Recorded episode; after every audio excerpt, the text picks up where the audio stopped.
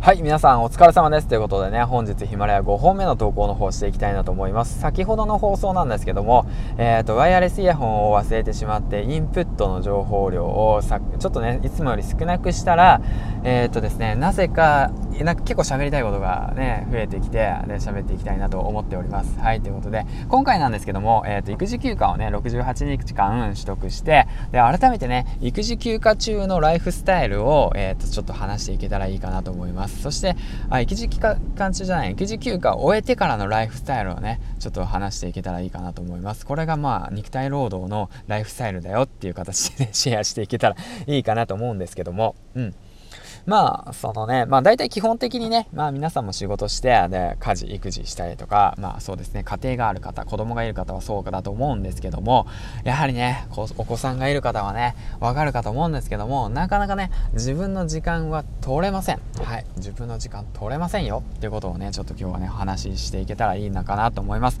それと同時にね、独身の諸君、自分の時間がある学生の諸君はね、聞いていたら、自分の時間をね、えー、今だ、今が貴重だから大切にね、使っていきましょうよと。まあ、昔のね、僕みたいにギャンブル依存でね、ギャンブルで費やしてた時間、もったいない時間を過ごさないようにね、っていうことをね、伝えていけたらいいかなと思ってます。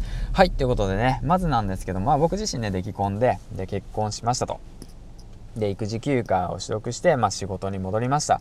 で、そしたらね、その普段のね、ライフスタイルっていうのをね、ちょっとずつ取り戻してきたんですよね。どういった生活をしてきたのかなっていうものがね、ちょっと思い出してきたので、で、だからな、なんて言うんだろうな、まあ、とりあえず8時からね、うんと、仕事なんで、うんとまあ、6時半ギリギリに起きて今まではね。今までは6時半ギリギリに起きてご飯を食べてで7時に出かけてで車で車っていうか、まあ、通勤だね。通勤1時間で通勤してで8時から仕事ですと。で8時から仕事が始まりました。でそれで肉体労働ずっと8時間肉体労働、うん、で休憩は2回と。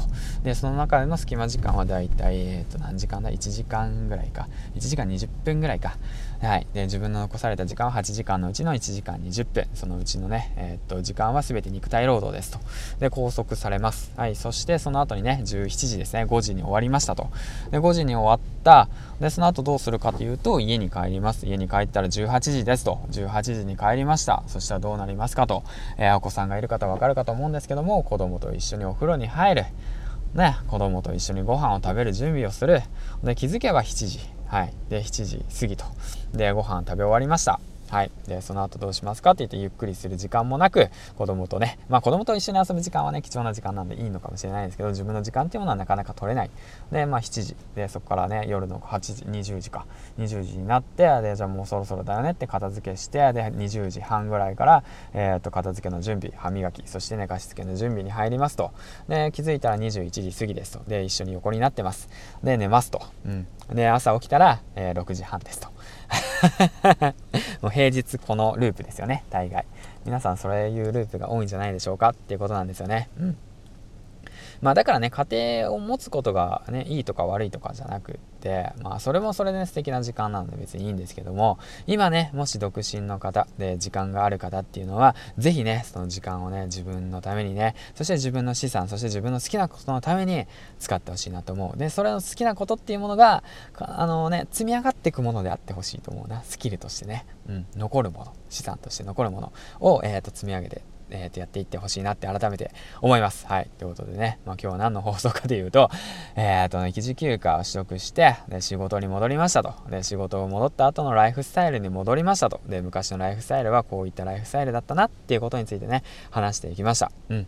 まあ、今話したのは1年前の僕のライフスタイルで、今のライフスタイルっていうのは、まあ、朝ね、4時に起きて、で、2時間半ですね。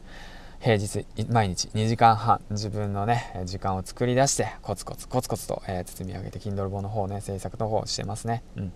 まあだからね時間ない方はねぜひ朝起きてほしいと思ってます。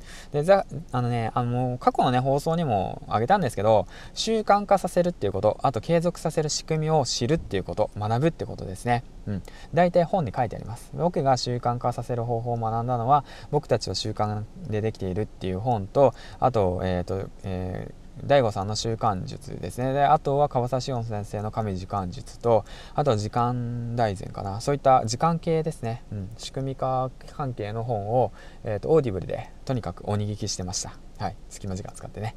うん。まあそんな感じ。でまあなかなかとなってしまったんだけど、まあ、結論何が言いたいかっていうと今ね自分の時間一人の時間がある方は是非とも自分のためにね。で家族がいる方は是非とも家族のために使ってください。でねあなかなか時間がないんだよって方は朝があるよってことをね伝えていきました。